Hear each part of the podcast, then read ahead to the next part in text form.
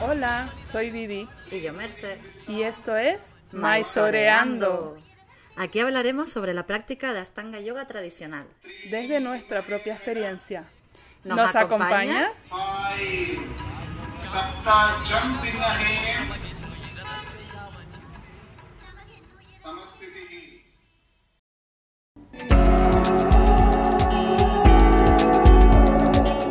Muchas veces nos preguntan qué esterilla usamos. Después de muchos años de prueba y error, recomendamos Manduka. En Maisoreando apoyamos tu práctica. Y Manduka también. Compra a través de eu.manduca.com con el código Maisoreando Nosotras recibiremos un 10% por cada compra. y tú recibirás un descuento exclusivo del 15% en tu pedido. Esta promoción es válida solo en países europeos y lamentablemente no se hacen envíos a Canarias. Gracias por apoyar Maisoreando. Las creencias, opiniones o puntos de vista expresados en este podcast corresponden a la experiencia de las personas entrevistadas y de Maisoreando y deben considerarse como tal y no como verdades absolutas. El objetivo de este podcast es dar voz a la comunidad de Astanga Yoga de habla hispana en el contexto de la Astanga Yoga tradicional, así como compartir la experiencia de practicantes y maestros. Hay que tener en cuenta que esta comunidad es muy variada y plural y que muchos aspectos de la práctica pueden cambiar con el paso del tiempo. Bienvenidos una semana más a Maisoreando. Eh, les traemos una entrevista para mí muy especial. Eh, Merce, cuéntanos, ¿a quién entrevistamos esta semana? Bueno, pues entrevistamos a tu compi de Mysore, ¿no? Con el que maisoreas de verdad allí, ¿no? A Sebastián Pila. Sí, Sebastián, Sebas, como le llamamos los más cercanos, es eh, mi amor de Mysore. Em, somos muy buenos amigos, nos queremos un montón y, y bueno, en las últimas lo conocí hace en 2019, en mi segunda temporada con Sharat. Y, y ahí ya nos hicimos muy buenos amigos y esta última temporada fuimos los únicos del grupito con el que estábamos antes, que estábamos ahí y bueno, eh, em, fue muy agradable, la verdad muy reconfortante tenerlo por ahí, porque fuera cual fuera la circunstancia, siempre eh, pasábamos ratos juntos. eh, venga, me voy a tomar un té al Zen Kitchen, ¿te vienes? Venga, va, me voy contigo. Además, se les nota mucha complicidad, mucho cariño. Yo creo que la gente lo va a notar también. Y yo también disfruté mucho de la entrevista por eso y porque también se le ve una persona mm, como muy buena gente y muy divertido también, ¿no? Con mucho Sí. sentido del humor. Y, y la sí. verdad que eso está, se agradece.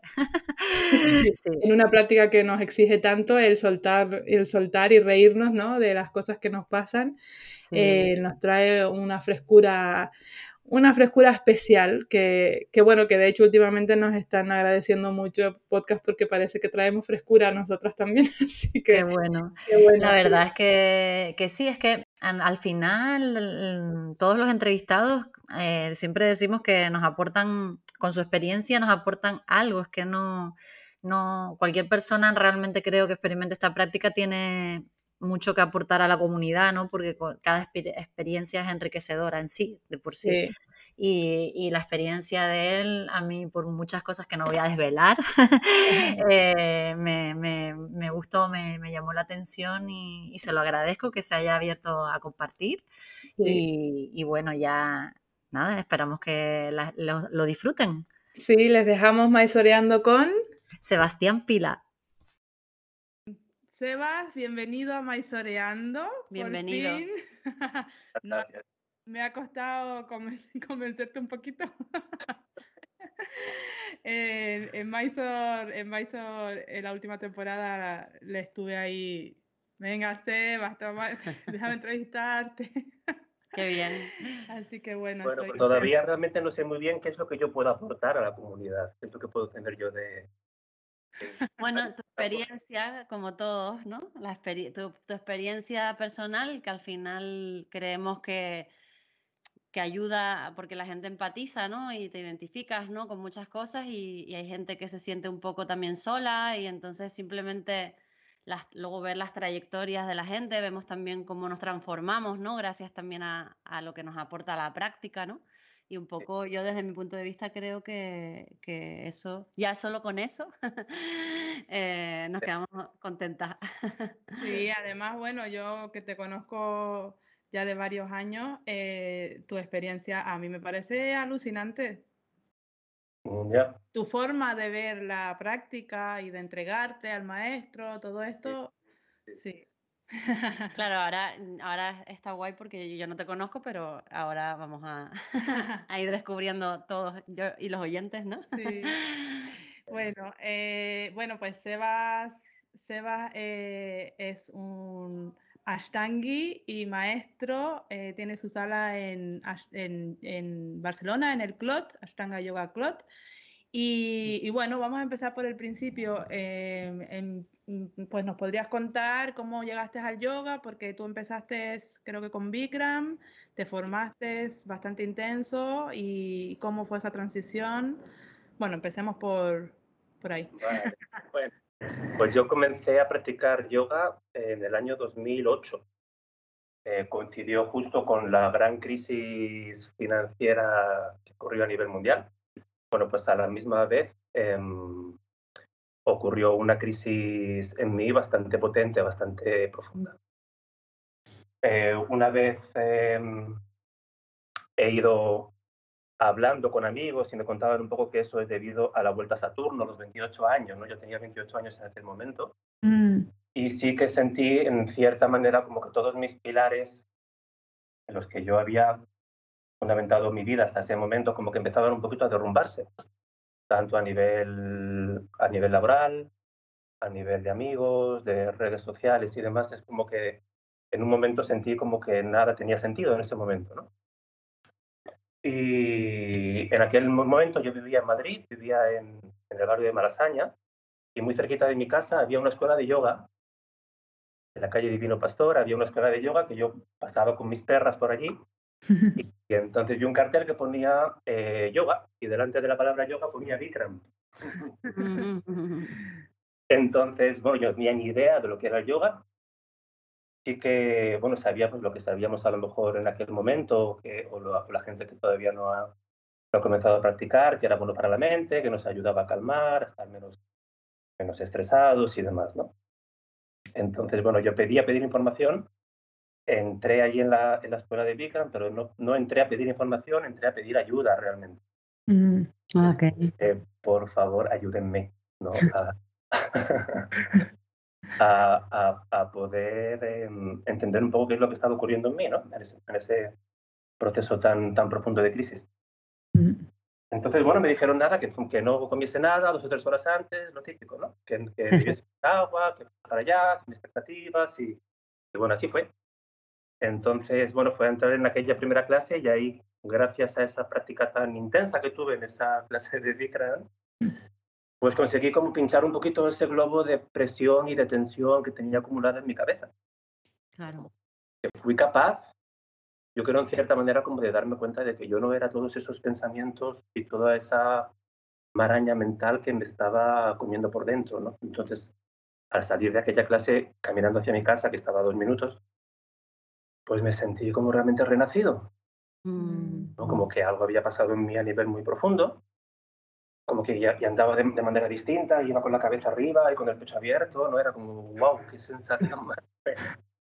Entonces, bueno, pues quise, quise, quise vivir esa experiencia pues ya todos los días. Entonces yo me iba todos los días a la escuela de Bikram Yoga pues a por mi dosis de bienestar. Qué bueno, maravilloso. Sí, era así, era como, ay Dios mío, eh, por favor, necesito esto cada día, ¿no? Y, y, bueno, también debido a esto que os contaba, de la crisis económica famosa financiera, ¿no? Pues em, teniendo problemas en el trabajo, yo en ese momento llevaba una tienda de ropa en Madrid, era como el encargado de esta tienda, en el barrio Salamanca, y ya estaba como muy harto un poco de este mundo tan, tan banal, tan superficial, tan de para afuera, tan poco honesto, no tan, pues eso, todo súper superficial, ¿no?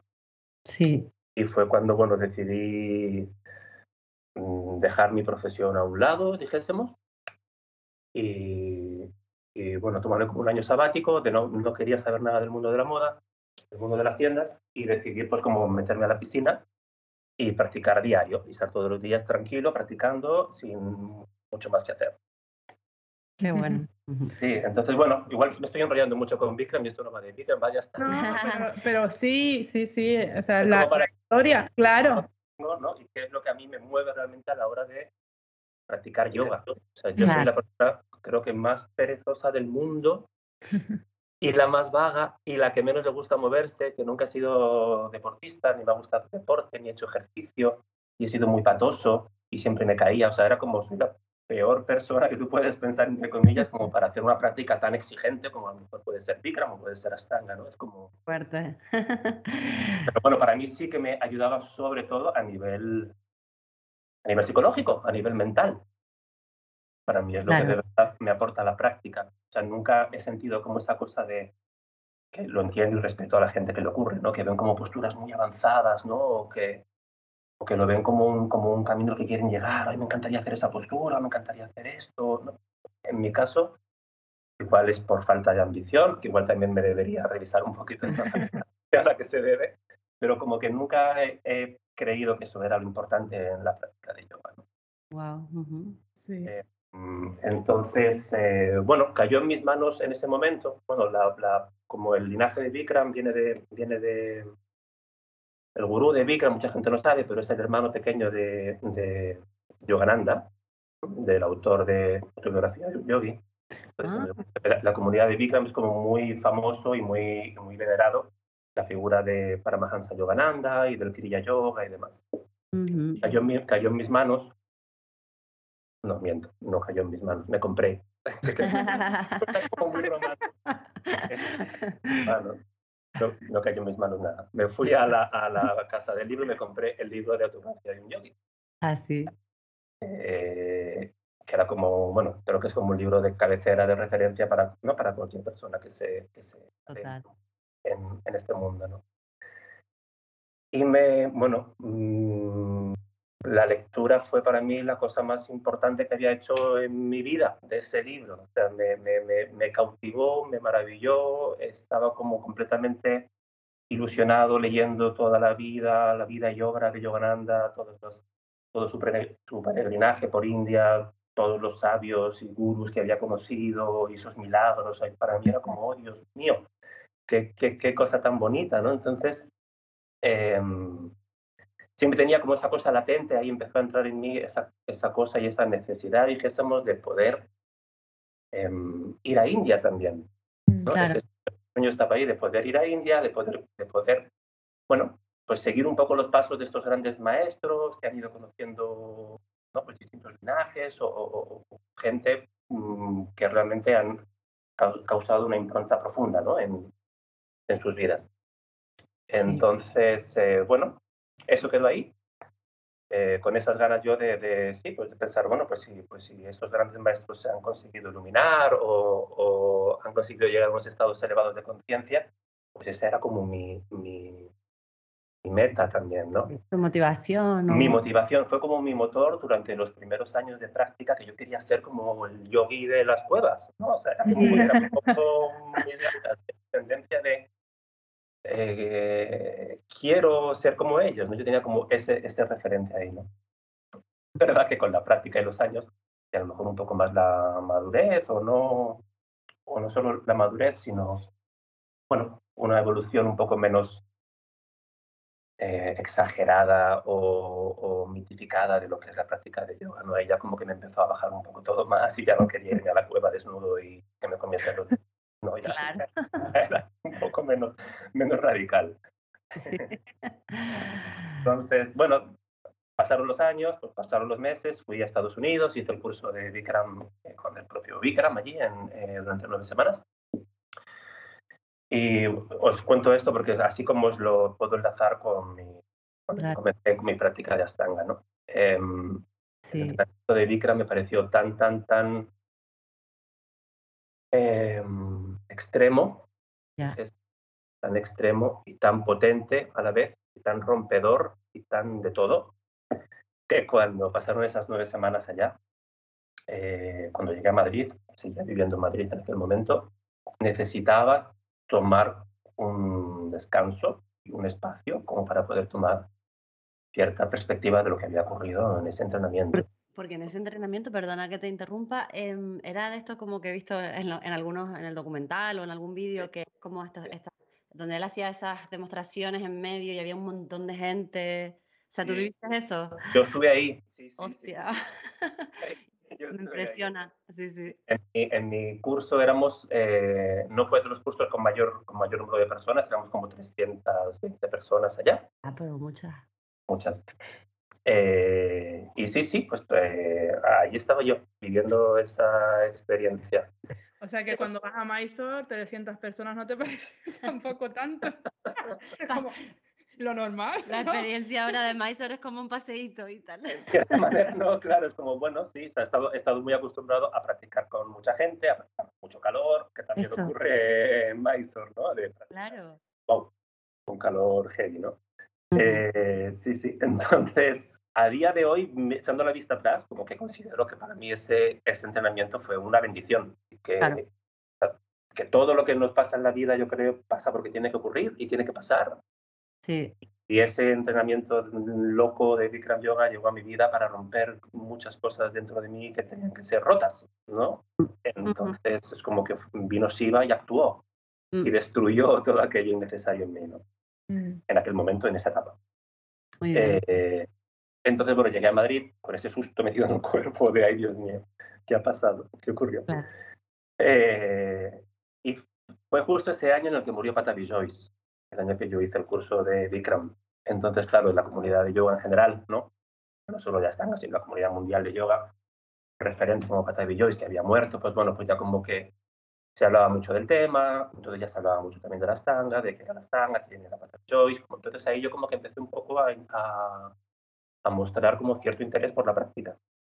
Y, y bueno, pues buscando en internet, en mi casa un día como busqué Astanga Yoga en Madrid y me apareció la escuela de José y de Rafa, ah. House Madrid. Entonces, en vez de llamarles y preguntar, pues directamente vi la dirección y me apeteció como que me lancé y me fui, y me fui allí a, a ver la sala, a ver la escuela, a, a ellos, a contarles un poco mi vida, ¿no? Realmente. Entonces, eh, fue curioso porque llegué y todavía la escuela no estaba abierta. Me abrieron, me, me, abrieron la puerta y entonces no sé si estaban como encerrando el suelo de la sala o algo así. Yo no sé qué estaban haciendo, pero estaban como en pleno trabajo. ¿no? Ah, quiero saber, quiero información. Como muy atareados con los últimos preparativos. ¿no? Mm, vamos a abrir mañana, creo que era mañana o, en un par de días más tarde. Pues mira, vente si quieres, vente tal día, tal, y empiezas. Entonces, así fue como conocí la práctica de Astán, de la mano de, de Rafa y de José, ahí en Madrid. Y, bueno, estuve unos meses practicando con ellos. Estuvieron enseñando poco a poco el método. Bueno, pues creo que no sé si llegué a lo mejor hasta Maricha Sanabé, eh, practicando con ellos. Em, y en ese momento, bueno, llevaba dos o tres meses creo, pusieron un cartelito de que venía Peter Samson a Madrid como cada año a hacer un curso. Entonces yo ni corto ni perezoso les pregunté a ver qué, quién era ese hombre, si yo podía ir o si no, o quería saber un poco. Ellos me, animaron muchísimo a ir, que era un excelente profesor, que tenía mucha, bueno, pues, pues, como es Peter Sampson, ¿no? Es que es una, un profesor increíble. Entonces, bueno, ahí decidí apuntarme a este, a este workshop de Peter, que ahora mismo recuerdo aquello como sé, era como un personajillo ahí de repente metido en una, se hizo el workshop en un, en un lugar como muy chiquitito en el centro de Madrid, en como, era como una especie de medio sótano, yo recordaba aquello. Un lugar muy pequeño, con muchísima gente, yo imagino que estaría a lo mejor en el último turno quizá, o yo no sé en qué turno estaba, entonces claro, aquello era un calor impresionante. Sudaba como no, como no había sudado en mi vida, ¿no? Y mira que hacía yoga famoso de 40 grados, ¿no? Pues una fuente de sudor tremendo, ¿no? Y diez años más tarde, hace un par de años, aquí Peter en Barcelona, soy un salto al futuro, eh, todavía él recordaba, me decía, tú estabas en Madrid hace diez años. Se acordaba del, de, mí y de la manera de sudar que tenía. Qué fuerte. Pobre hombre que se acordaba de mí por eso. así que, bueno, así fue, así fue como comencé con Astanga. Es verdad que luego tuve un parón, porque ya empezaba a dar clases de Bikram en una escuela en, en, Chueca. Y, y, bueno, ya como que me parecía como más honesto por mi parte si iba a empezar a dar clases de, de Bikram, pues bueno, como es enfocar en Bikram, profundizar en Bikram y dejar un poco de lado el, la estanga por un tiempo. Es verdad que ya como que entró en mí, se me inoculó el, el, el gusanillo del, de la estanga. claro. fue año 2010, yo creo, y hasta el 2015, que no fue que llegué a, cuando llegué aquí a Barcelona a vivir, pues a lo mejor un par de mm, intentonas se había hecho siempre cuando tenía algún momento en el que me sentía yo un poquito en crisis con mi práctica de Bikram con mi vida en general, pues siempre había un momento en el que como que tenía esa tendencia de, ay, necesito ir a Astanga y volver a practicar y volver a retomar la práctica. No sé, siempre como que estaba esa cosa ahí conectada, ¿no? y, pero bueno, realmente como que nunca le dediqué el tiempo y la dedicación que se necesita, ¿no? Y fue al llegar a Barcelona, año 2015, cuando hice mi primer viaje a India con un amigo, nos fuimos a India, él, él practicaba Astanga, entonces estuvimos un mes, él y yo viajando, estuvimos en el norte, en Rishikesh, luego bajamos a un pueblito costero en Gokarna, en el estado de Karnataka, también cerquita de Goa, y estuvimos allí practicando Astanga durante todo el mes. Entonces, a la vuelta de este viaje iniciático para mí, eh, al llegar a Barcelona, pues busqué una escuela de referencia o la mejor escuela. Yo siempre tengo esta cosa como de el mejor. Ya. Gente, bueno, pues voy a ver quién es la persona que tiene más experiencia, eh, eh, ¿no? Con, con, con, con, la fuente. ¿no? Claro. Entonces, bueno, descubrí que, la, que esa fuente era Elena Figarola y era su escuela que tiene Astanga Yoga Barcelona. ¿no? Fue la primera, la primera profesora de Astanga Yoga que hubo en Barcelona, casi en España también. Entonces, bueno, allí que me fui. Yo es verdad que tenía ganas de tener un profesor hombre porque mi, mi, maestra en también era mujer, ¿no? Entonces eh, fue como, mi cosita fue como, ay, vaya, qué pena que sí. Qué pena que es mujer, pero oye, es lo que toca, ¿no? Igual es tu karma que tienes que tener eh, eh, mujeres em, profesoras. Sí, sí, sí. Así que bueno, así fue cuando ya empecé a practicar muy gradualmente, hice la transición con Bikram, porque yo, claro, yo seguía dando clases de Bikram, Em, en Bikram también como que había cierto conflicto porque yo estaba haciendo Astanga, entonces, bueno, estaba un poquito como entre dos mundos, en dos barcos, en los que también para mí podía haber un poquito de confusión, ¿no? Esto de estar en, eh, practicando dos yogas distintos, con dos enfoques distintos, que al final se tocan, ¿no? En un, hacen la vuelta y al final es la misma cosa, ¿no? Pero por caminos completamente distintos. Eh, pero bueno, así fue como empecé poco a poco a quitarme prácticas de Bikram, a aumentar prácticas de Astanga. En un momento, pues le pedí a Elena si yo podía ser su aprendiz. Y entonces se quedó así un poco sorprendida por la, por la frase que le dije. Me dijo, mira, esa misma pregunta, por favor, me la escribes en un mail, me envías un mail. Ah. Y yo pues ese mismo día le escribí un mail y dije, hola Elena, soy el de antes. Eh, ser tu aprendiz. Y, así fue, así fue como empecé poco a poco a ayudarla en las clases, tanto a ella como a sus profesoras que tenía dando clases en la sala. y, y, así estuve durante tres años. De asistente de, de Elena, sí. Durante esos tres años estuve ya viajando cada año a Mysore el primer año que estuve en Mysore, creo que fue el 2017, sí, 2017, y estuve con Sarasvati. ¿En qué mes fuiste? Mm, mm, no recuerdo. Igual era eh, noviembre. Estuve tres meses en India. No, ¿Cómo fue? Ese segundo viaje a India estuve tres meses. Entonces, durante todos estos años he estado siempre haciendo como uno o dos meses de práctica en Mysore y luego me dejaba siempre un mes como para viajar y poder, poder saborear un poquito esto que decía del el libro de autobiografía de un yogi. Yo quería, quería descubrir y quería perderme por allá, un viaje perito desde, desde Delhi hasta Calcuta en tren durante un mes, ¿no? visitando ciudades sagradas. Como, para mí es parte de, mi, de mis viajes a India lo que, lo que aparte de la práctica en, en Mysore con Sarat o con Sarasvati, es esa posibilidad de poder vivir todas esas experiencias tan, tan, tan, tan, que tanto me nutren. Mm. Ya no, me siento muy cómodo en India, no sé si os pasa a vosotras, pero yo llego a India y es como que llego a mi casa. No, sí, es que además llega a su casa y es una casa, un, un cuartucho ¿Ah, en una casa india eh, con, la con su familia india, que es su familia, ¿no? Y, y, es como lo más básico que hay y él está como súper, en una cama, de, una cama que yo no sé ni cómo cabe Sebas porque es tan alto. Yo creo que le sobra, le falta una, una más para que le quepan los pies, las piernas. ¿En serio? Y como es más barata de maíz. Sí, y está, y está o sea, que estaba como, como si fuera la cueva de, la cueva de, del Himalaya que quería. Total, sí. Qué guay. Sí. Me encanta. Sí, el primer año de, de, que estuve en Mysore estuve con Sarasvati, por eso no sé qué mes fue, porque sé que estuve tres meses en India, pues uno de los meses de otoño, invierno, igual era noviembre o así. Y, y entonces ese mes en Mysore, yo, pero claro, fue como siempre cada vez que me iba a India pensaba, Dios mío, el nivel logístico, ¿no? De qué hago con mi casa que estoy alquilando en Barcelona, eh, si, si, alguien, si alquilo mi habitación o mi casa o donde esté viviendo un tiempo, a ver quién viene y quién no viene, todo me suponía como un poco un estrés. Entonces, ese primer viaje en Mysore, eh, de repente empecé como a imaginarme la idea de poder vivir en Barcelona. mi pregunta era, ¿cómo puedo vivir en Barcelona siguiendo eh, mi práctica con mi profesora Elena Figarola en su escuela. Pues, yo seguía dando clases de Bikram en aquel momento. Entonces, ¿cómo mm. puedo ahorrar dinero en Barcelona donde puedo vivir de manera muy económica? Claro. Entonces se me ocurrió comprar una, un, un, trasto, un trasto, una autocaravana alemana. Ah.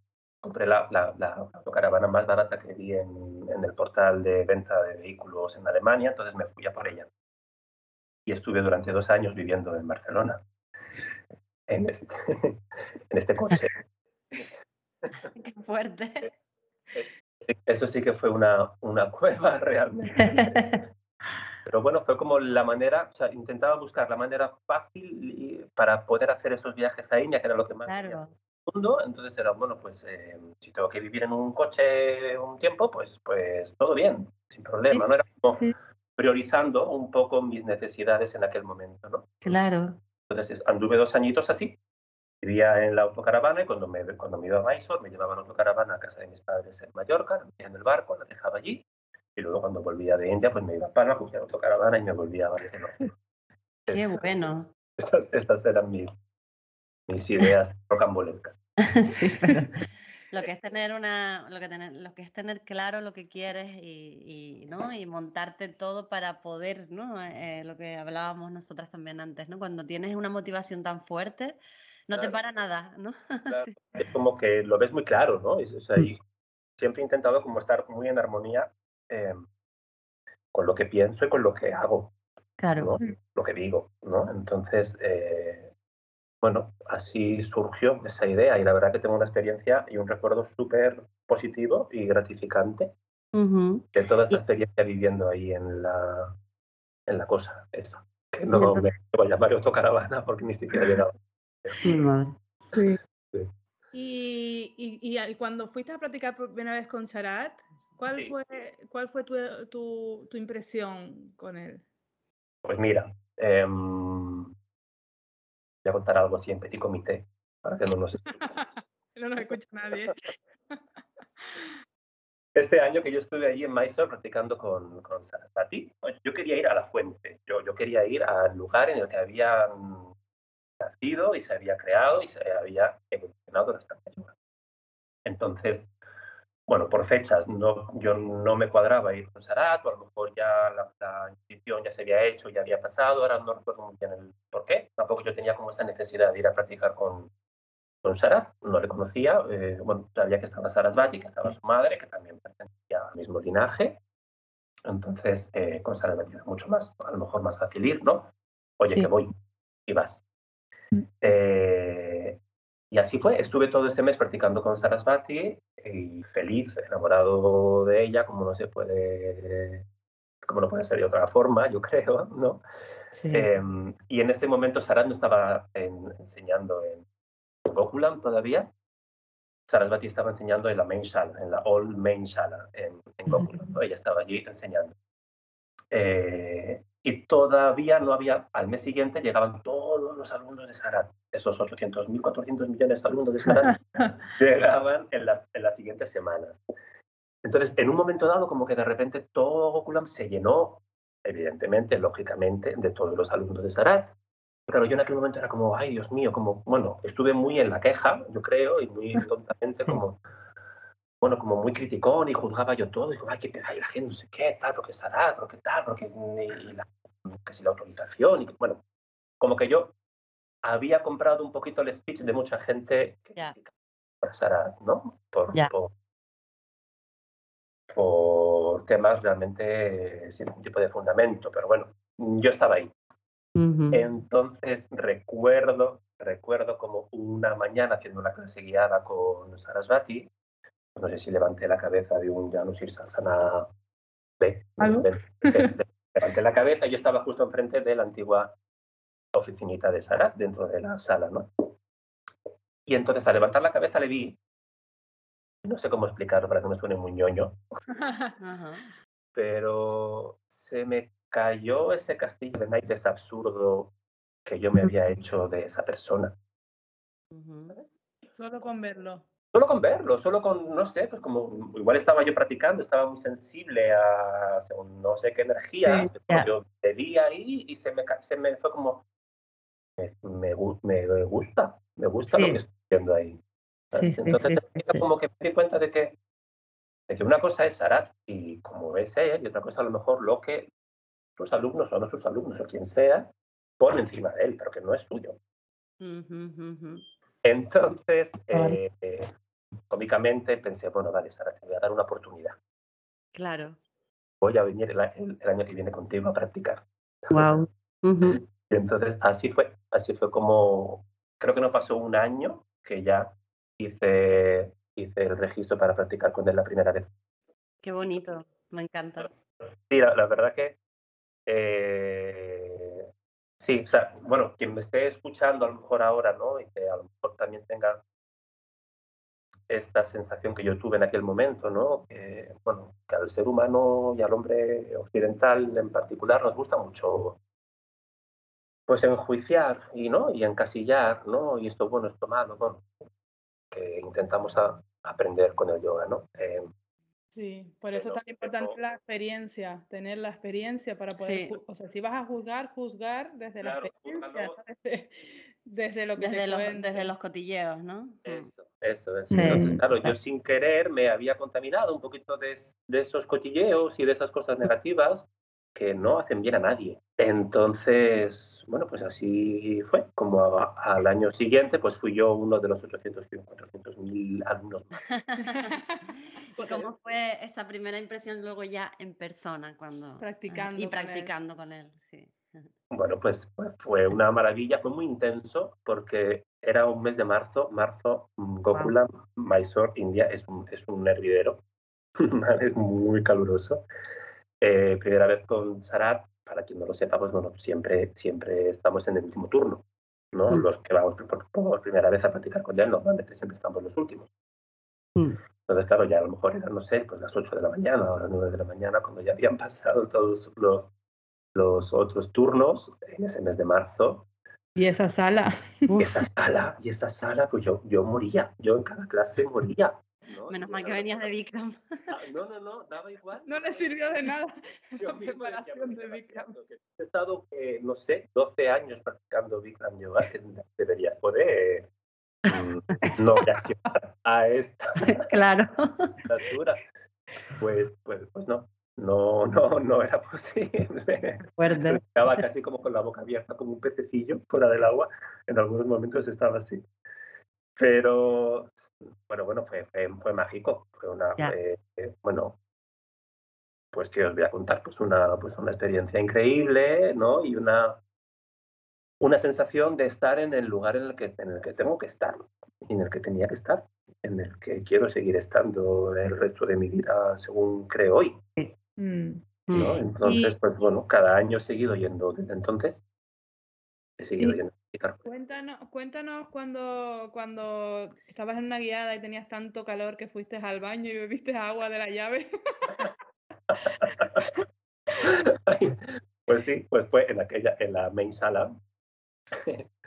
pues no sé, un día que ya no pude más. Y era antes de los dropbacks o algo así. Y dije, necesito beber. No, no me había traído agua a, a, la sala y me fui al baño como a mojarme un poquito así la cara como para refrescarme y, y un poquito de aire. Y, y, nada, pues ni corto ni perezoso se me ocurre abrir, abrir el grifo del grifo del agua, del lavabo y meter ahí la boca y beber bien un buen de la, del grifo. Ay, mi madre. Sí, sí. Y justo había ahí un indio, un indio también que estaba practicando con nosotros y me vio le pegó unos gritos y se enfadó muchísimo conmigo y fue como, mira, mmm, prefiero morir del agua esta contaminada claro. a morir del, de, del, calorazo que estoy pasando ahora. Dije, asumo las consecuencias de lo que puede pasar. Qué fuerte. No pasó nada, no pasó nada. No pasó nada, pues mira. Sebas está inmunizado en India. Ya. Tenía, tenía tanto fuego interno, práctica, tanto Ya. purificador, que cayó ese agua. Se, se- se- se evaporó. Sí, sí, sí, sí, sí. Por favor, esto que no lo haga en India, ¿vale? Exacto. No lo haga. Em, y bueno, creo que tienes varias anécdotas bastante divertidas con Charat, ¿no? Em, habíamos- recuérdame, recuérdame alguna vez. bueno, Mira, por hay- ejemplo, la de cuando te pidió, te llamó para la oficina en una clase guiada. Ya. ¿En una clase guiada? Sí, bueno, estábamos esperando todos a, a la clase guiada, estábamos Ah, vale. En la esterilla y estaba en su oficina. Esto ya es la maravillosa y espaciosa y bonita Y eh, fresca. y fresca y armoniosa sa- nueva sala de, Sí. de Sarah Joyce. Vale. Sí. Quiero romper una lanza a favor de esa sala. Muy bien. Entonces estábamos todos allí esperando para, para hacer la clase y de repente pues, eh, sale, de su, sale de su oficina, está ahí en el quicio de la puerta. Yo estaba con dos amigos, estaba con Reca y con Andrés, ahí estábamos los tres más o menos juntos. Y entonces sale Sarat, nos mira y entonces le miramos y nos levanta como la mano, así como, eh, you, come, así como, come, come. Y de repente creo que me está mirando a mí, ¿no? Entonces yo como que levanto la mano y digo. Yo, ok, vale, pues nada, me levanto, me voy allá a su oficina y digo, ¿qué quiere, Guruji? ¿Qué ocurre? y, y me dice que quiero que tú eres muy alto. Todo era porque yo soy muy alto. Yo soy Ay, lo de- la obsesión del super tol, tol. Bueno, pero es que Sebas es el más alto siempre. y yo tengo una nueva categoría como el very, very tall. Mega Very- tall. Os lo, os- os lo puedo contar en otro momento. Extra tall fue la Sí. última. Extra tall. Entonces me dijo, tú como eres muy alto, por favor, me vas a grabar un ratito con mi teléfono móvil. Desde, quiero que me grabes pues desde las virabhadrasanas A y B, que queda bonita la transición, cuando trabajamos los brazos. Entonces, bueno, quiero que grabes esta secuencia, que empieces aquí, que te vayas allá, que recorras esto. Como que él me iba como organizando, me iba dirigiendo a lo que tenía que hacer. Y yo, ah, pues fenomenal, yo le estaba escuchando, pero como un poco con los nervios de, a ver, ¿qué está haciendo este hombre? ¿Qué quiere que haga? no? Total. Nada, me- pues nada, ya digo, ah, vale, todo fenomenal, muy bien, me voy a mi esterilla. Claro, Reca y Andrés como flipando, pero tú, pero tú qué has ido a hacer allí, a la oficina, y lo que me ha pedido que grabe. Así que nada, empezamos, la, cantamos el mantra, empezamos a practicar y ya en el momento que pidió, yo me levanto y me voy al stage a coger su teléfono para poder grabar. Y bueno, pues yo no sé qué hice, que no, que no era capaz como de, de, de desbloquear el teléfono, yo no sabía cómo poner la cámara, de repente como que entré en barrena y era como... mm, de estar por ayuda. Entonces él estaba como en la otra punta, en aquel lugar, y yo corriendo con su móvil hasta que, hasta que llegué a él, le di el teléfono, él lo desbloqueó. Bueno, un desastre. Fue un desastre. Este. De hecho, pobrecito nunca lo subió a, a ninguna red social. Ay, qué bueno, por favor. He hecho todo lo que he podido, ¿vale? I, I, I did my best. Sorry. Toma, aquí tienes tu vídeo. Ay, yo me hubiera puesto súper nerviosa, ¿eh? Creo, creo que nunca más me va a pedir, por, por muy veritol que sea, que yo le diga, esto me lleva a su cuento, esta cosa. Bueno, sí, Buenísimo. con unas anécdotas divertidas. Y, y hay otra que me gustó mucho, que fue en el mismo viaje, creo, eh, sí, fue en el mismo viaje porque yo estuve ese viaje también, que tenías la espalda bastante, como suele ser, bastante molida y, y, estaba fuera, ¿no? En la zona de meditación, que él estaba tomándose también su juguito ahí y decías tú, ay, mm, como que tengo que ir al mercado a comprarme, o como me duele mucho la espalda y él te dijo, cómprate una nueva en el mercado, ¿no? Total. Una no, dos. Dos. Necesitaba dos columnas, por lo, también por lo alto. Por lo alto. Qué fuerte. Sí. Eh, eh. he conocido, bueno, hemos conocido a Sarat en un momento. O sea, yo tengo como muy, muy una imagen de Sarat completamente amorosa. Sí.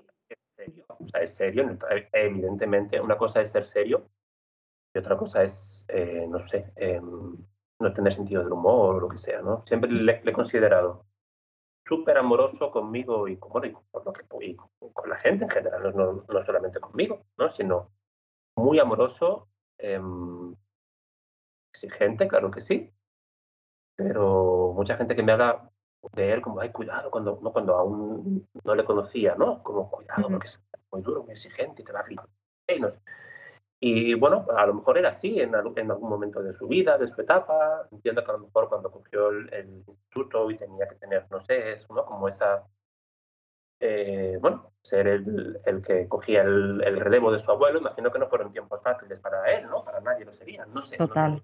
No Es que yo le he conocido en esta última etapa no sé, pues me cae muy bien. Sí. La verdad. Sí, y es muy divertido, es que tiene, tiene un humor que...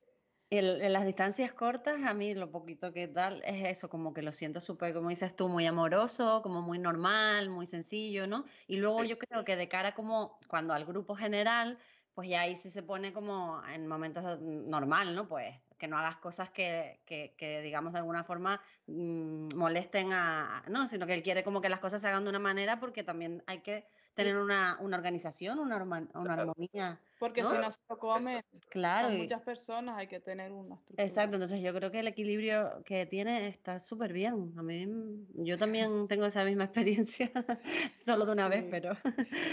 Bueno, otra, otra anécdota, y así vamos a a un tema, no, no, no. Y ahí vamos a un tema que, que, que, bueno, que, queríamos hablar, que, bueno, hubo una temporada, creo que fue la misma, em, que, hiciste un, en el grupo de, en el grupo de alumnos de, del Sharat Yoga Center, hiciste un, un comentario, o sea, como, escribiste un comentario diciendo que por favor, que los profesores eh, hispanohablantes dejemos de, eh, de, nombrar, de usar el nombre Shala como masculino, ¿no? Porque es femenino. Y ahí eh, alguien te contestó y se entró en una discusión, ¿Ah, ¿no? Y, y, tú explicaste el, el, por qué es así. Y creo que, que creo que es súper interesante porque es verdad que mucha gente no sabe eso, no ha visto ese post y, y, sigue llamando la Shala en masculino. Y, mm. y, y también, y también saber mm, por qué eh, sabes eso y te interesa eso. ¿sí? Bueno, es que me, bueno, desde ese post que hice me cayó un rapapolvo por parte de mucha gente. Entonces, a partir de ese momento, como que ya me daba un poco igual, yo lo, lo, lo dejé ahí, la evidencia lingüística o no sé cómo. Vale. Ya lo llame como quiera, porque no me, no me voy a, a, enredar mucho con eso. Pero sí es verdad que en aquel tiempo yo estaba como en una cruzada, vamos a decirlo así. Eh, bueno, de repente cuando yo escuchaba a alguien em, hablar de la sala como el sala, ¿no? En, en, masculino, a mí como que un poco me, me chirriaba. A mí me chirría. A mí también. Como el sala, ¿no? Es como, Igual que el asana, ¿no? Oh. Sí, bueno, en, el asana sí que, sí que es masculino, curiosamente. Ah, claro, porque asana... Es, es una palabra masculina, ah, asana. Entonces sí que sería correcto a lo mejor en castellano, español, decir el asana. Pero entonces, para mí era como, ¿por qué el sala? Si además es una palabra tan parecida a una nuestra que tenemos, ¿no? La, sala, sala sin H, no sin sala. Pues el eh, sala, una sala sin H, normal. Porque es la misma, el mismo lugar realmente, ¿por qué hacer este cambio de llamarlo masculino. Y no, y no entendía por qué. Entonces quise como averiguar un poco em, eh, cuál era la, manera correcta de nuestro idioma. Entiendo que en inglés no hay problema, pero no hay género, ¿no? claro. Pues, em, ver cuál era la manera correcta de llamar a la, a la sala. Claro. Y bueno, me puse en contacto con una profesora de sánscrito de la Universidad de Barcelona. Así, yo tal cual, le envié un mail y le dije, querida doctora Elena, Elena, Elena, ¿qué? Elena algo. Eh, mira, soy un practicante de yoga, interesado en, bueno, en la terminología sánscrita, entonces, bueno, estoy así como intentando descubrir o saber realmente la etimología de la palabra sala en sánscrito, qué género tiene, porque veo que mucha gente le trata en masculino y tal. Entonces me contestó al día siguiente como encantada y sorprendida temporada de que a alguien le interesase el género sánscrito, ¿no? Fue como, ¿y esta persona qué quiere? Nada, súper amable, me envió un texto, me envió referencias, bueno, muy agradecida con esto. Y bueno, y ahí quedó la cosa. Entonces, a mi grupo más cercano, a mi gente de la sala de Elena, ¿no? a compañeros, asistentes o profesores, les dije, oye, mira, he descubierto esto, que no es el sala, que es la sala, también en sánscrito, ¿no? Y al llegar un año a Mysore, pues a Laxmi, le, un, en un chanting o, o después de, de, una clase de sánscrito, no sé cómo, cuándo fue, le quise preguntar a él directamente, le dije, mira, tengo este problema, ¿me podrías por favor corroborar y confirmar que, que, la, que, la palabra sánscrito, de, o sea, que, la palabra sala es femenina en sánscrito. Y me dijo que evidentemente sí, que no había duda al respecto. Vale. Que es una, que es una palabra femenina. Entonces yo después de esa cosa que me dijo Laxmis, pues bueno, pues eh, escribí un pequeño post, lo más mm, blanco posible, ¿no? Como diciendo, queridos, hispanohablantes, eh, he descubierto esto, ¿no? Como, bueno, como aportando algo. Sí, compartiendo, claro. Señores, que es que resulta que la palabra sala es pues en castellano, qué bien, ¿sabes? Qué suerte tenemos que es la misma sí. género. Y bueno, y ahí fue lo que ha contado ahora Vivi, de que se montó un poco de... Vale, entonces... Eh, Pero es que de hecho, lo que pasa es que la persona que le discutió ni siquiera era hispanohablante. Entonces. Anda. Ah, bueno, ya, sí. ya, pues ¿sabes? Entonces fue como, pero bueno, Sebas contestó una vez y ya. vale, lo dejó claro, claro. Pero mira, y una pregunta, entonces, eh, para otro tipo de palabras, como lo que me has dicho de asana, que es verdad, ¿no? Porque yo pensaba, eh, traducir, si dices, si traduces como postura, eh, claro, pero la, tienes que ver siempre el origen de la palabra, entiendo, ¿no? Para luego poder hacer esa traducción, ¿no? Entiendo. Bueno, yo creo que sería la manera como más lógica, ¿no? De, o sea, si tenemos duda de ponerle un género, bueno, pues vamos a ver qué género tiene en el idioma original. Claro, claro, claro. Perfecto. Vale. Y entonces, ¿y qué, más palabras? Sí, bueno, pues a lo mejor de, no sé, qué más palabras así relacionadas con... con, yoga. Yoga. Ya, sí, el yoga, sí, claro, yoga sí que es masculino. Mm. Em, bueno, también se habla de la Bhagavad Gita, ¿no? La mm. Bhagavad Gita es femenino, no mm. es el Bhagavad Gita, creo que es la Bhagavad Ahora estoy en memoria hablando un poco de Yo creo que es la Bhagavad Gita. Y eh, los Yoga Sutras, ¿no? Ah, eso sí. Claro, los Sutras, sí. Las, las Upanishads, los bueno, ahora mismo no recuerdo, pero vamos, que sí que género, entonces, bueno, pues está bien. A estudiar sánscrito todo. Sí. El año que viene Lakshmi se le llena la... Sí, Pero oye, que cada uno le llame a la sala como le dé la gana, yo qué sé. Claro, claro, claro.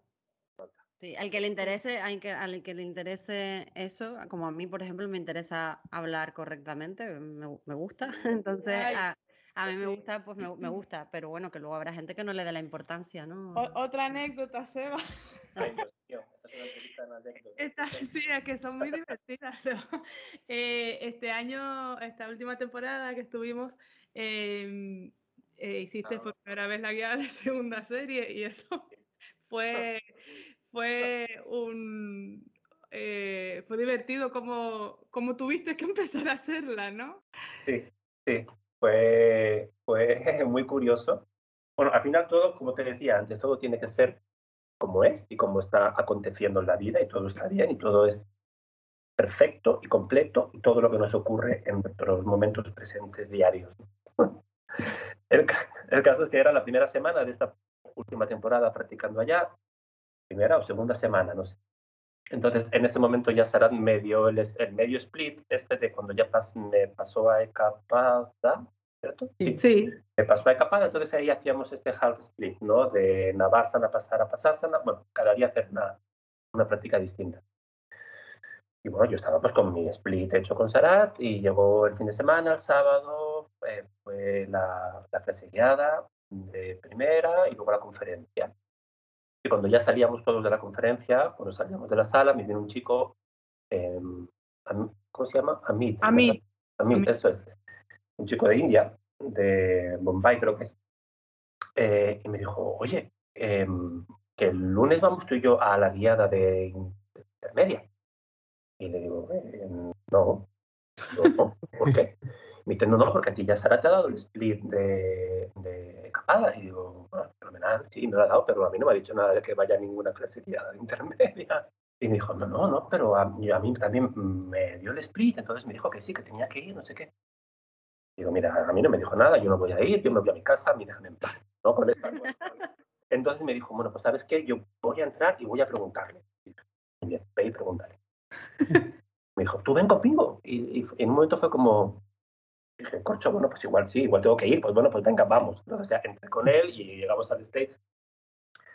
Y estaba, y entonces estaba allí Sarat, él le, saludó, bajó a sus pies, como indio que es, entonces le, dijo, Guruji, tengo que ir el lunes, él le preguntó, ¿tengo que ir el lunes a la, a la guía intermedia? Y le dijo, no, le dijo, ¿cuántos, ¿cuántas temporadas llevas viniendo aquí? Y le dijo, dos. Dijo, no, no, no, tú no, tú no, tú haces primera. Y me miró a mí y me dijo, ¿y tú cuántas veces llevas? Y digo, tres. Dice, no, you come, you come. o sea que él no quería, no. quería, el que quería ir a la clase, de, bueno, yo me imagino que el que quería ir a la clase de intermedia, sí. no. Y yo que solo quería escabullirme, como me gusta a mí, con, con mis tendencias mentales, hacer el claro. Yo quería pasar completamente desapercibido y ser invisible. Sí. Eh, eh, pues no, pues me, me tocó. Me tocó. Qué fuerte. ¿Y él, ¿Y él cómo se quedó? El chico, bueno, mmm, me dijo, now, now you are the boss, no sé qué, porque yo ah. era el jefe, porque iba a ir a hacer la clase intermedia. Ay, pobre. Le salió rana. Bueno, pero sobreviviste. Sobreviví, sobreviví, sí, fue una experiencia tremenda. Sí, y bueno, ya que estamos a, a, hablando de eso, yo leí un post tuyo donde justamente hablabas de eso, ¿no? En, en Instagram, de, de, la experiencia de hacer la guiada de segunda. Sí. Y que es una como, no sé si decías que era como algo de las cosas más intensas que habías hecho o algo sí. así, creo. Sí, y, sí. y entonces hay muchas chicas que nos escuchan, que nos han preguntado últimamente sobre la segunda serie, cómo afecta al sistema nervioso y, y y, y, que incluso te puede afectar al sueño, ¿no? Y em, es como un tema que hemos estado hablando últimamente. ¿Tu, Sí. tu, tu experiencia mm, eh, ha sido así o, o lo has visto en alumnos tuyos? Como, si nos puedes hablar de eso. Sí, sí. Hombre, realmente, claro, es una, es una, es una serie, la intermedia, que está tocando mucho el sistema nervioso. Estamos haciendo muchas extensiones, ¿no? De la columna muy profundas, ¿no? Y estamos tocando, estamos tocando puntos energéticos muy profundos. Em, a nivel personal, a nivel con- bajo mi experiencia de mi propia práctica, sí que considero que a mí sí que me ha, me ha em, ¿cómo, cómo te diría? Eh, sí que he podido sentir a lo mejor este tipo de alteración, a lo mejor en el Mm. sistema nervioso. Bueno, una cosa es como eh, durante la, la práctica guiada de, de, la- de la serie intermedia y otra cosa es como la práctica personal que haces tú en Mysore, ¿no? Sí. Bueno, ahora mismo, bueno, en la sala aquí en Barcelona, el club, eh, tengo la gran fortuna de que eh, Patricia, profesora autorizada, Patricia Cuña, antigua directora de la Escuela de Málaga, Mm. está dando ahora clases en, aquí en el club, en, en mi sala, estamos los dos juntos y ella está dando clases por la tarde. Ujú. Y, y, y algunas tardes estoy practicando con ella, ¿no? Para recibir ajustes, estoy con mis capadas y mis duipadas y mis cosas y estoy recibiendo buenos ajustes, ¿no? Qué Y es, verdad, y es verdad que hay, te cuento esto porque mm, va un poco a colación con lo que hablábamos del sistema nervioso y cómo puede afectar, ¿no? Pero hay noches que no puedo dormir, ¿Ves? Mm. Mm. no puedo. O sea, claro, de repente hacer un capotasana a las 7 de la tarde, ¿no? O luego querer irte a la cama inmediatamente después, casi es como, eh, no. Entonces, estoy como súper energético, súper despierto, que me dan ganas de salir a correr, irme por allá, cosa que nunca he hecho, me dan ganas de irme por ahí de marcha. Ya. O sea que influye la hora a la que lo haces, ¿no? Si lo haces temprano por la mañana, quizás sí es más fácil luego dormir. Al menos, al menos en mi caso sí. En tu caso sí, sí. Bueno, es interesante, claro, porque es verdad, yo me acuerdo cuando empecé practicando, empecé por las tardes y en su momento me pasé por las mañanas porque no podía dormir y ya estaba haciendo, o sea, ni, mitad de primera, ¿no? Pero sí. Pues sí, sí, algo, algo hay ahí, está claro, que toca, que toca. Total. Em, y en cuanto a la guiada, perdón, en cuanto a la guiada, mm, que ahora nosotras en Madrid quizás vayamos a, ¿Algún consejo para afrontar las guiadas de segunda serie? Que te, que te Yo me escondo al lado de Seba. Tanto, tanto favorito. Eh, ¿Qué dijo? ¿Qué? Que te tienes que, no sé, que santiguar mucho antes. Ah, vale. Consejo, no, bueno, eh, para mí la primera guiada que hice allí en Mysore fue, siempre lo, lo comparo como si hubiese vivido no sé, un, un tsunami, un tsunami. Mm. Cada, postura que llegaba era un tsunami nuevo que llegaba a la costa, ¿no? Era como un oleaje tremendo, ¿no? Que me llevaba y me daba y me daba así como tres vueltas todo y luego y luego llegaba otra, ¿no? Era como como, como mucha intensidad, ¿no? Entiendo. Mucha intensidad, claro, mucha intensidad. Es como bueno, pues claro, te das cuenta de eh, eh, pues que hay posturas, a lo mejor capotasana no haces las cinco respiraciones como toca, menos capotasana B. Eh, pues, pues, claro, te das cuenta de que a lo mejor haces tres, tres respiraciones. Ay, ay, ay, un poquito Entonces podríamos intentar aguantar un poquito más las respiraciones, ¿no? Para irnos preparando. Yo, lo estoy Pero bueno, también juega, yo creo que un aspecto muy, como en todo al final, un aspecto muy mental y muy psicológico, ¿no? Pero claro, imagínate hacer tres seguidos. Bueno, es un día sí, un día no, ¿no? ah, vale, vale, un día sí. ¿Sí? ¿no? que ah, no. primera, intermedia, primera. Ah, menos mal, menos mal. Eh, igual me estoy equivocando y soy. Bueno, ya lo veremos. Ya veremos, ya veremos. Nada, nos entregamos a la experiencia. igual es así. Pero sí, eh, bueno, ese factor mental, ¿no? De, de, bueno, estar ahí lo más presente posible, enfocando en la respiración y mirando para adelante. Eso, para adelante, para adelante. y esta última temporada que estuviste en Mysore, eh, ¿adoptaste, acogiste, o bueno, o te, o te acogió a ti? ella a mí. Una, una perrita callejera, ¿no? Pasaste un proceso súper duro con eso, que lo viví contigo, pero lo pasaste muy mal. Este, arrojar por mis ojos. sí. Sí, bueno, pues fue mi, mi práctica de yoga esta temporada, fue un poco esa, la de de repente lo que te decía que me adoptó una perra medio callejera. Primer día que llegué a mi, esta casa cuevita que has hablado antes, pues abrí la puerta, me, me tumbé en la cama, venía del viaje súper largo y de repente un perro se metió encima mía, en la cama. Tenía la, la puerta abierta, se metió y se encima de mí. Así como súper contenta y animada de verme allí, como qué bien, qué bien que viene alguien a Qué mona. Entonces nos hicimos amigos, en cierta manera. Como, bueno, yo me iba a dar una vuelta, quedaba con Vivi y la, perra venía conmigo y venía con nosotros, ¿verdad? Entonces, bueno, esa perra de repente empezó a tener como un problema de infección en los ojos. Ah que yo no fui capaz de ver o de vislumbrar el alcance que podía tener esa cosa. Entonces, bueno, cada vez se le fue poniendo peor. A mí también me daba miedo, ¿verdad, Vivi? Como, curar. bueno, intentar curar o intentar echarle algo. Compré manzanilla para hacer infusiones, intentar lavar el ojo. Pero bueno, entre que me daba miedo, entre que no sabía y entre que la perra no quería y no sé qué, pues como que bueno, la cosa fue quedando un poco así. Y hasta que al final, bueno, pues un día creo que los vecinos de abajo estaban haciendo una obra en su casa y tenían esta arena de cemento así de montañas que es muy típico allí. Ah. Que tienen todo el material de cemento al aire libre expuesto, que está mm. calentito por los productos químicos que lleva el cemento, entonces la perra dormía ahí de noche. Entonces se le juntó la infección que tenía en los ojos estaba todo el rato ella rascándose los ojos, pues claro, si dormía en este, en este cemento, pues el perra se metía continuamente el cemento en los ojos. Ay. Entonces se quemó, se quemó, se quemó las córneas, se quemó los ojos, se le cerraron los ojos. Pobre. Una infección muy heavy. Y bueno, pues ahí fue un tema, un tema.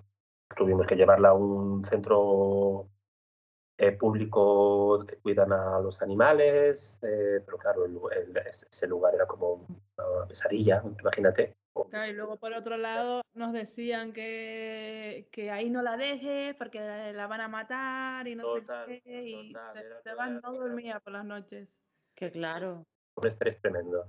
Mm, Al final decidimos ir a por ella, entonces yo la intenté mm, tener conmigo en, mi casa, pero los vecinos no querían, porque bueno, la, la mujer que vivía en esa casa, por lo visto, estaba pasando un proceso de cáncer y me decían que la perra la podía infectar a ella, o bueno, eran como, como que la perra no podía estar conmigo. Ya. La relación que tienen con los, con los perros en India, ¿no? Como que mm. no son bien vistos y tal. Entonces, bueno, eh, lo pasé un poquillo mal, la verdad. Pobre. Ya como medio responsable con la perra, entonces quería, quería como ayudarla. Claro. Pero bueno, al final todo fue bien, ¿eh? Ah. Empezó como a recuperar la vista, empezó a abrir los ojos, pero los ojos estaban, ¿verdad, deformados, era como una cosa muy extraña lo que tenía ahí dentro. Sí. Pero bueno, oh. empezó... Pero bueno, hace poco te enviaron un vídeo de la perra bien, caminando por la calle, viendo, feliz. Qué bien. Como que le, bueno, le conseguí dar como una segunda vida. Sí. Qué bueno. Y por eso me, me, siento, bueno, orgulloso. Sí, claro. ya esté, por allí todavía, todavía. Que después, el esfuerzo se... A verla a ella, ¿no? Sí. También, Ay, sí, Tengo ganas de, de Mucha gente le pasa eso, que se encariña de perritos allí, ¿no? Y luego ya no solo es ya ir por la práctica, sino por ver a tus perritos. Bueno, yo nunca, nunca quise mm, eh, enredarme con estos quehaceres. Ya. No puedes eh, mm, ayudar a todo el mundo ni a todos los perros, no puedes estar aquí en pues esas. Pero claro, es que la perra vino a mí. Surgió, sí, sí, sí, sí, sí. Eh, tienes que trabajar esto. Y dije, ah, pues venga, vamos. Claro, qué fuerte. no, muy bonito, pues qué bien, qué bien. Mm. Pues nada, em, ya yo creo que más o menos, ¿no? Sí, nos faltaría saber que em, si fueras una asana de cualquiera de las series de Ashtanga Yoga, ¿cuál serías y por qué? es una pregunta que le estamos haciendo ahora a todos. ¿Qué postura sería? Mm. ¿Puedo decir Savasana? No, eso ya. No, sí. Bueno, Shavasana es que Shavasana realmente no es cuando, cuando dejas de, respirar y que el corazón deja de latir durante 15 minutos. nadie hace Shavasana en Ashtanga Yoga ahora mismo. Sukasana. Shavasana, sí. Eh, bueno, pues quizá, fíjate, tampoco es una postura demasiado demasiado visual, ¿no? Pero Dandurasana me gusta mucho.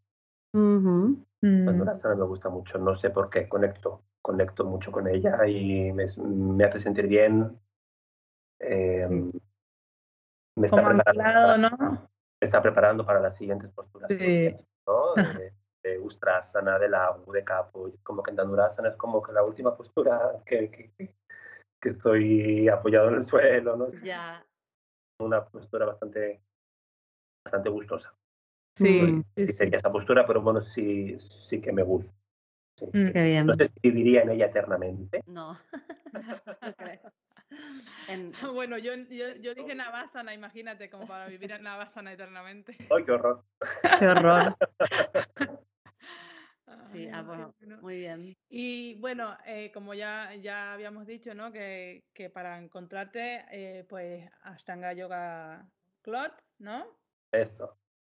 Y, bueno, no eres mucho de redes sociales, pero que tienes el Instagram. Ahí, sí.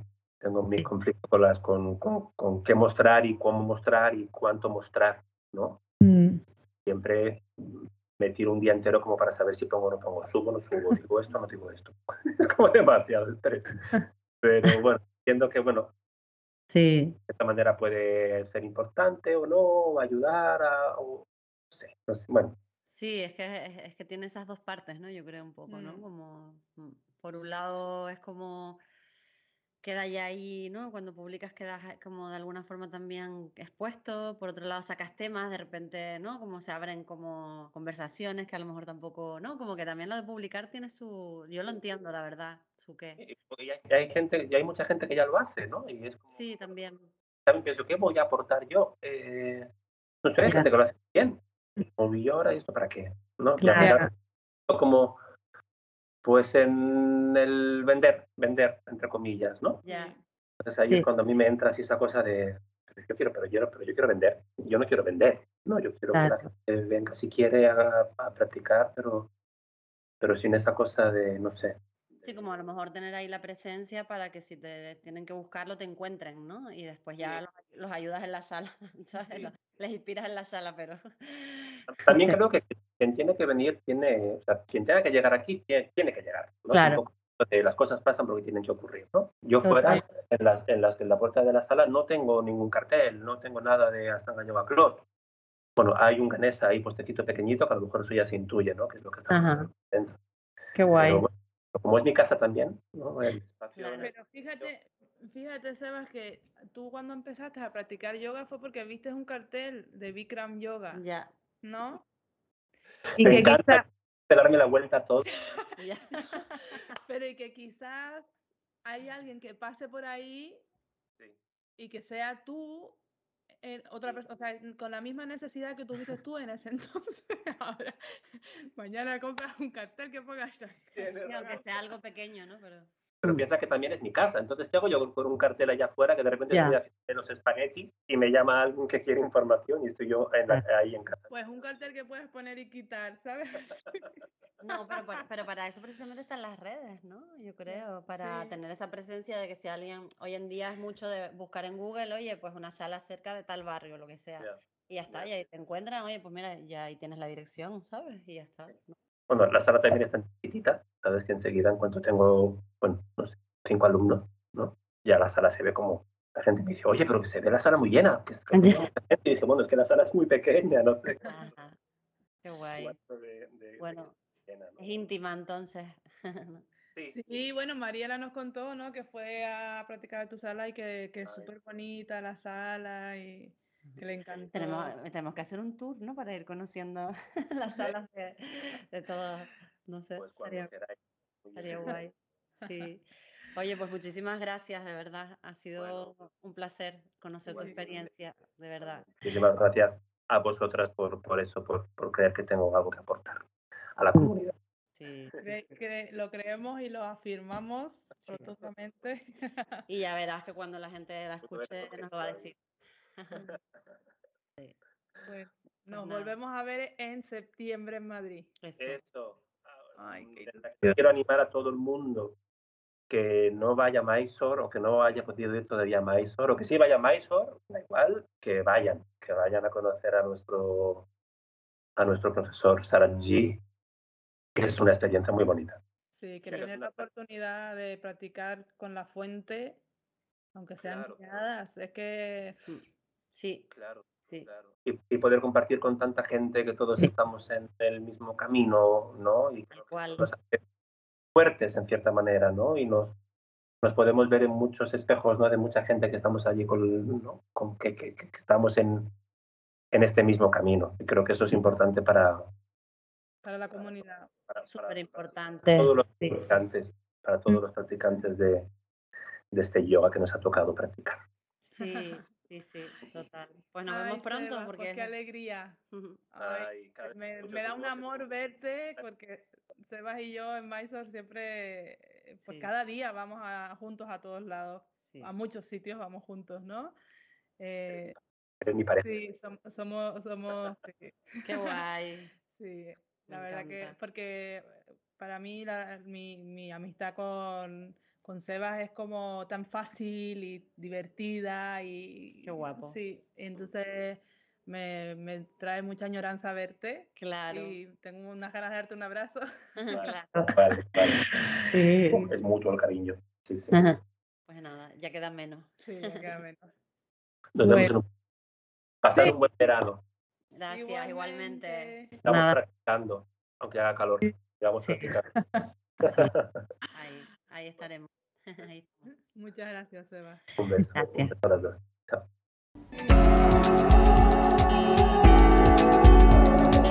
¿Estás buscando una esterilla y material de yoga de calidad?